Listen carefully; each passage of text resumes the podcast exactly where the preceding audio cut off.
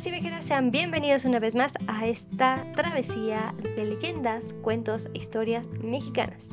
En esta ocasión vamos a relatar una leyenda proveniente del estado de Coahuila. El relato de hoy es comúnmente conocido como la delgadina, la cual nos cuenta cómo es que los celos pueden terminar con la vida de un ser amado de la manera menos impensable.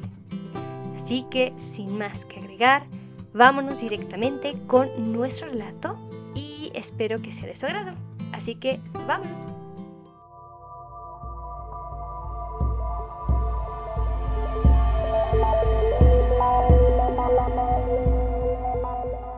Nuestra historia inicia en el año de 1786, en el lugar conocido como el callejón La Delgadina, vivió un carnicero, en una casa grande y sombría, que tenía más establos y pesebres que incluso recámaras. Por su estatura, este personaje lo llamaban despectivamente el gigante severo. Esto es porque siempre usaba una camisa y un pantalón que cambiaba una vez al mes. Y esa ropa estaba siempre cubierta por enormes manchas de sangre de los animales, signos que obviamente eran naturales de sus negocios.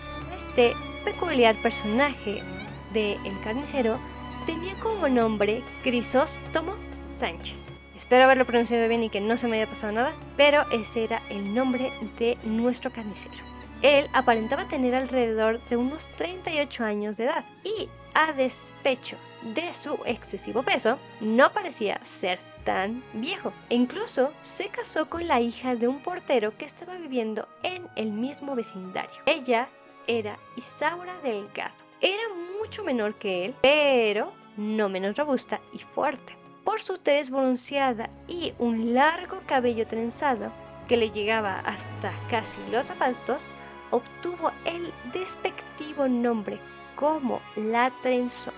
Así que, qué pareja tan peculiar, ¿no? La pareja era muy popular en el vecindario, ya que aparentaba ser bastante feliz. Los domingos, cuando salían a pasear, su poca común estatura y su corpulencia atraen poderosamente la atención de los demás. Juan Crisóstomo, que era el hermano de nuestro carnicero, no era celoso, pero un día sorprendió a Freidor, que era el empleado que evidentemente hasta por el nombre lo sabemos, fría las cosas, llegó a verlo platicando con su esposa Isaura. Él no tardó mucho para comprobarlo, pues por sorpresa, una tarde encontró a Isaura y a el freidor en actitud que no dejaba duda de que había entre ellos una relación del estilo romántico entre ellos. Así que por varios meses la trenzona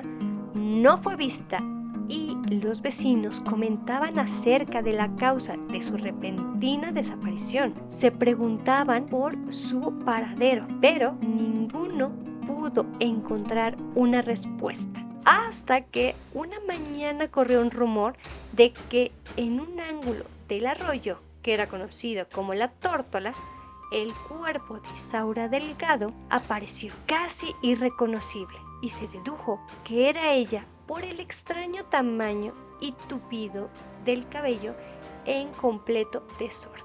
¿Qué era lo que había pasado? La gente preguntaba y alguien reveló la historia entera del castigo de una muy inhumana y cruel manera que el carnicero había dado a la infortunada trenzona.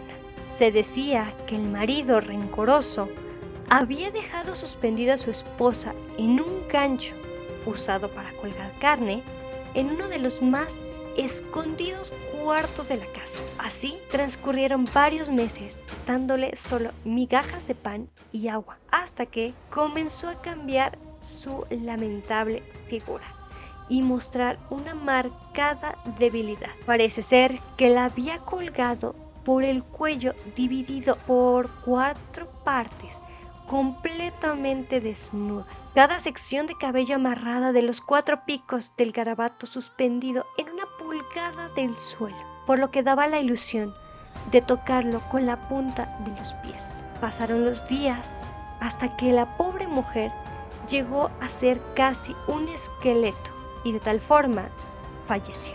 Cuando el cadáver fue encontrado, la gente decía que era un montón de huesos envueltos en una arrugada y amarillenta piel. Se dice que el carnicero desapareció del saltillo y nadie volvió a saber de su paradero.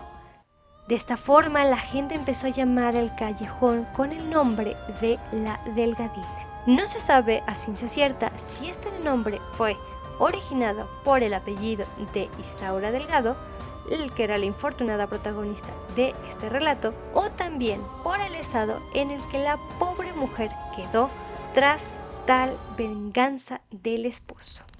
Que hasta aquí sería la leyenda del episodio de hoy por lo que vámonos con mi usual despedida. Si te ha gustado este episodio, agradecería bastante si me apoyas a compartirlo, ya sea con amigos, con familiares o incluso con personas que sepas que les interese este tipo de contenido. Y también en el caso de que seas un nuevo oyente, te invito a que me sigas tanto en mi canal de YouTube como en mi canal de Spotify para que puedas descubrir más historias mexicanas. También, si tú eres alguien que no le gustó mi contenido en esta ocasión. No pasa nada, aquí nosotros seguiremos relatando más leyendas, relatos, cuentos y mitos de este hermoso país conocido como México. Así que antes de despedirme completamente, me gustaría compartirte mi usual frase, la cual es, las casualidades ni las conciencias existen, únicamente existe lo inevitable. Así que sin más, Quiero desearte que tengas una muy bonita mañana, una muy bonita noche o incluso una muy bonita tarde. Que en el momento que estés viendo o escuchando este episodio tengas un excelente día. Por lo que nos estaremos escuchando en el siguiente episodio con un nuevo destino y un nuevo relato. Hasta pronto. Bye.